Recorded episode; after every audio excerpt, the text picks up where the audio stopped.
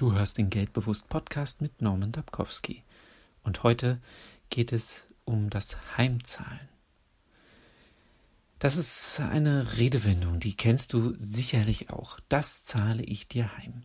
Jemandem etwas heimzahlen bedeutet, dass man etwas Böses, von dem man sich persönlich betroffen fühlt, bei einer anderen Gelegenheit mit etwas Bösem erwidert.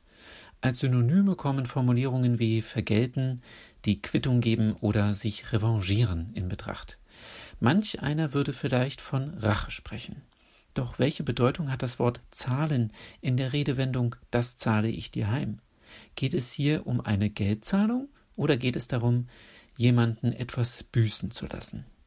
Ich würde mir wünschen, es würde bei der Redewendung darum gehen, dass man jemandem etwas zurückgibt, wenn man selbst oder derjenige wieder zu Hause ist. Aber dafür habe ich keine Belege gefunden. Wenn es um Verletzung oder Leid geht, ist wichtig zu verstehen, dass Rache und Vergeltung weder heilen noch wieder gut machen, wie sehr wir es demjenigen auch heimzahlen wollen.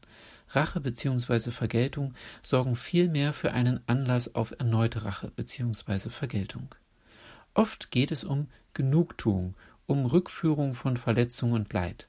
Das Heimzahlen dreht sich um mehr als nur um finanzielle Verletzungen.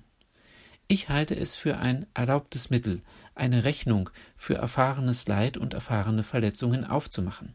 Damit bringen wir unser Leid und unsere Verletzung monetär zum Ausdruck und fordern einen finanziellen Ausgleich, der sich möglicherweise auch rechtlich durchsetzen ließe. Wir spiegeln damit die Situation an denjenigen zurück, der die Verletzung und das Leid hervorgerufen hat. Geld ist ein gutes Instrument, um die Auswirkungen einer Handlung auszudrücken.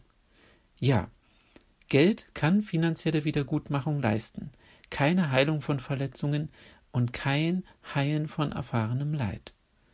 Was machst du, wenn du das Gefühl hast, etwas heimzahlen zu wollen?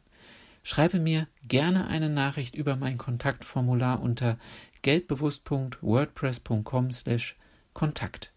Ich wünsche dir eine erfolgreiche Woche.